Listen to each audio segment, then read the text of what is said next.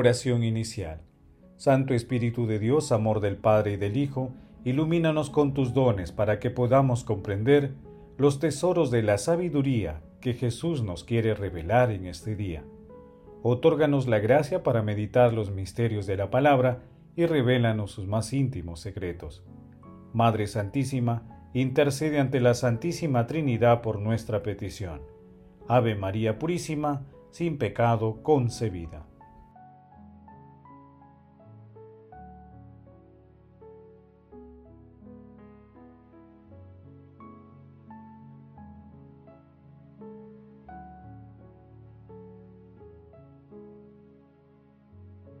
Paso 1. Lectura. Lectura del Santo Evangelio según San Lucas capítulo 3 versículos del 15 al 16 y del 21 al 22. En aquel tiempo, el pueblo estaba a la expectativa y todos se preguntaban si no sería Juan el Mesías. Él tomó la palabra y dijo a todos, Yo les bautizo con agua, pero viene el que es más fuerte que yo no merezco desatarle la correa de las sandalias. Él les bautizará con Espíritu Santo y fuego. Un día, cuando se bautizaba mucha gente, Jesús también se bautizó. Y mientras oraba, se abrió el cielo, bajó el Espíritu Santo sobre él en forma de paloma, y vino una voz del cielo. Tú eres mi Hijo, el amado, el predilecto. Palabra del Señor, gloria a ti, Señor Jesús.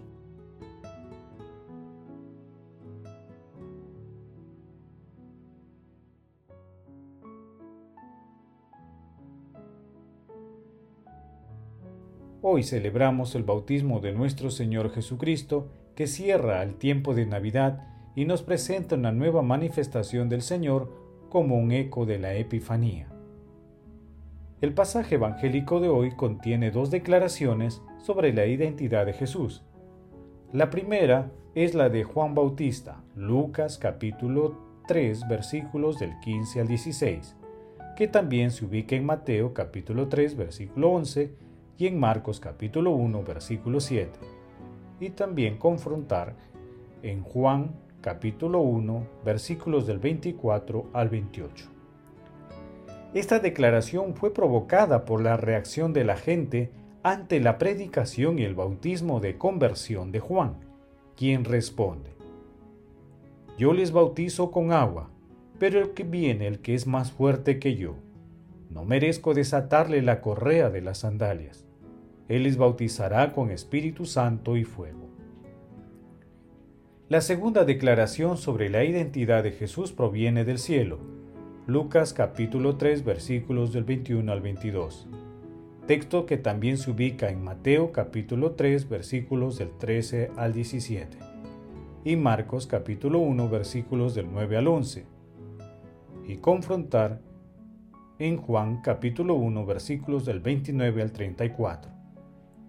Mientras Jesús está en oración, esta declaración es pronunciada por Dios Padre. Tú eres mi Hijo, el amado, el predilecto. Así se produce la revelación maravillosa de la Santísima Trinidad, que resplandece y recuerda la profunda verdad que todos compartimos, que en Jesús todos somos hijos amados de Dios Padre.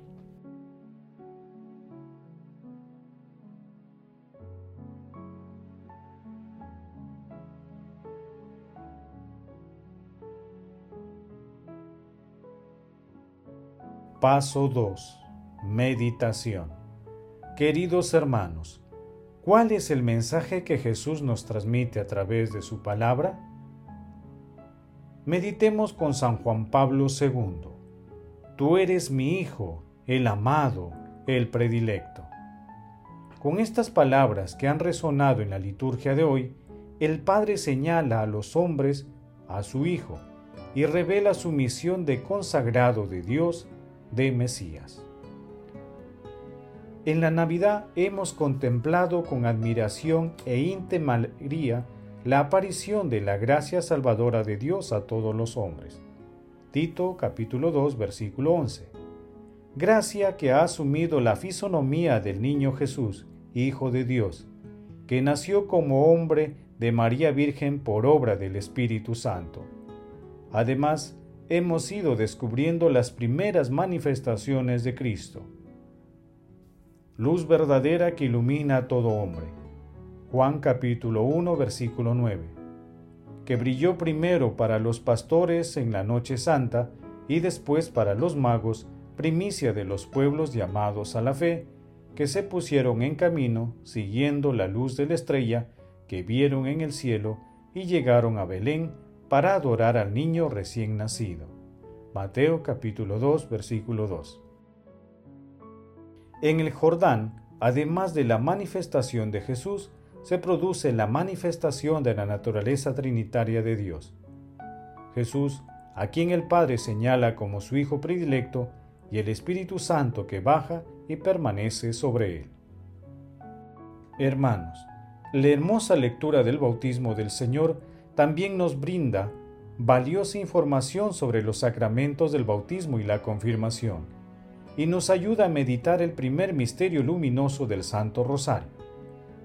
Con el bautismo, resucitamos a una vida nueva, quedando limpios del pecado original a través de la confirmación recibimos nuestra misión y el poder para llevarlo a cabo, compartiendo la unción de nuestro Señor Jesucristo con el fin de contribuir a la evangelización de la humanidad.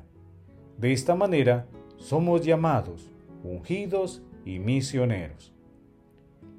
En este sentido, la configuración cultural cambiante de la humanidad nos plantea un desafío ineludible, vivir una fidelidad sin precedentes a la enseñanza de nuestro Señor Jesucristo unidos al Espíritu Santo.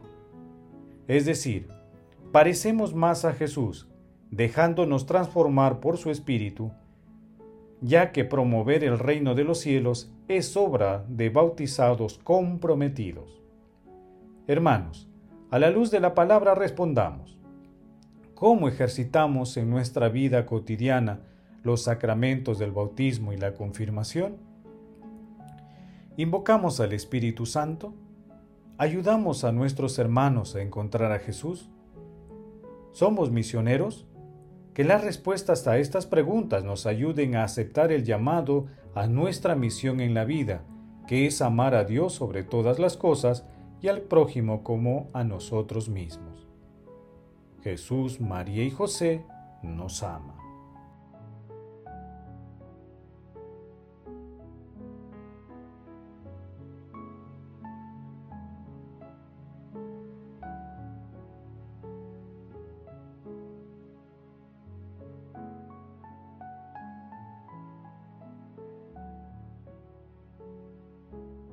Paso 3.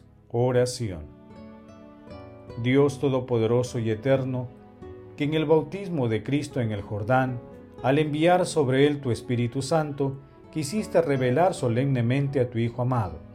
Concede a tus hijos de adopción, renacidos del agua y del Espíritu Santo, perseverar siempre en tu benevolencia. Santísima Trinidad, haz que el Santo Padre, el Papa Francisco, los obispos, sacerdotes y consagrados, con su palabra y celo pastoral, ayuden a todos los bautizados a mantener viva la llama de la vida divina en nosotros. Padre eterno, te pedimos que todos los gobernantes de las naciones descubran en el Evangelio de nuestro Señor Jesucristo el anuncio definitivo de la justicia, la reconciliación y la paz. Amado Jesús, misericordia pura, tú que estás sentado a la derecha de Dios Padre, alegra con la visión de tu rostro a nuestros hermanos difuntos. Madre Santísima, Madre de la Divina Gracia, intercede por nuestras oraciones ante la Santísima Trinidad. Amén.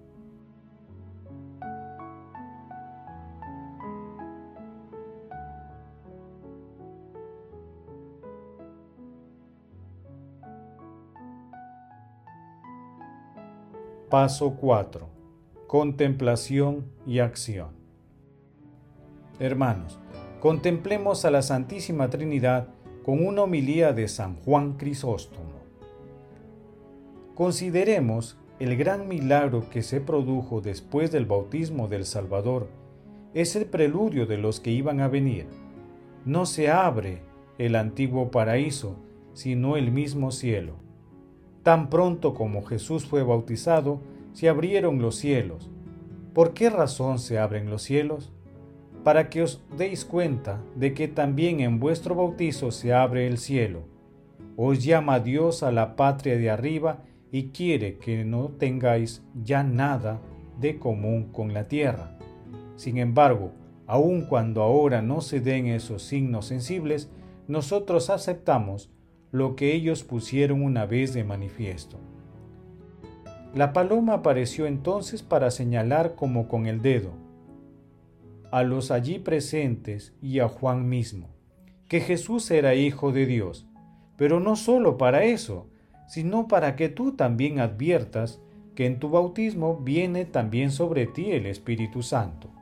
Pero ahora ya no necesitamos de visión sensible, pues la fe nos basta totalmente. Pero, ¿por qué apareció el Espíritu Santo en forma de paloma? Porque la paloma es un ave mansa y pura. Como el Espíritu Santo es espíritu de mansedumbre, aparece bajo la forma de paloma. La paloma, por otra parte, nos recuerda también la antigua historia, porque bien sabéis que cuando nuestro linaje sufrió el naufragio universal y estuvo a punto de desaparecer, apareció la paloma para señalar el final de la tormenta y llevando un ramo de olivo, anunció la buena nueva de la paz sobre toda la tierra, todo lo cual era figura de lo por venir. Y en efecto, cuando entonces las cosas habían llegado a un estado de desesperación, todavía hubo solución y remedio. Lo que llegó en otro tiempo por el diluvio de las aguas, llega hoy por un diluvio de gracia y de misericordia. No es tan solo a un hombre a quien la paloma llama a salir del arca para repoblar la tierra, atrae a todos los hombres hacia el cielo.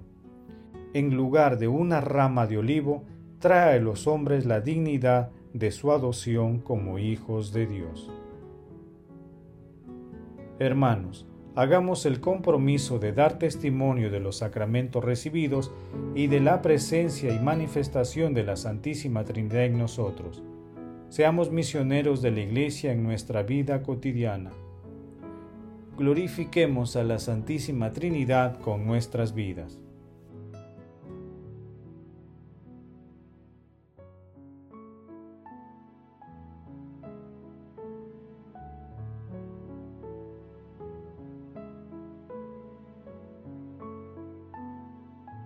Oración final. Gracias Señor Jesús porque tu palabra nos conduce por caminos de paz, amor y santidad.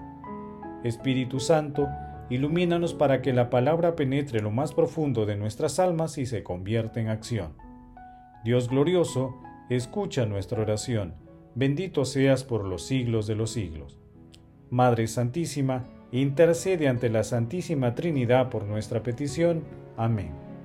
El Señor esté con ustedes y con tu espíritu. La bendición de Dios Todopoderoso, Padre, Hijo y Espíritu Santo, descienda sobre ustedes y los acompañe siempre. Amén. Bendigamos al Señor, demos gracias a Dios.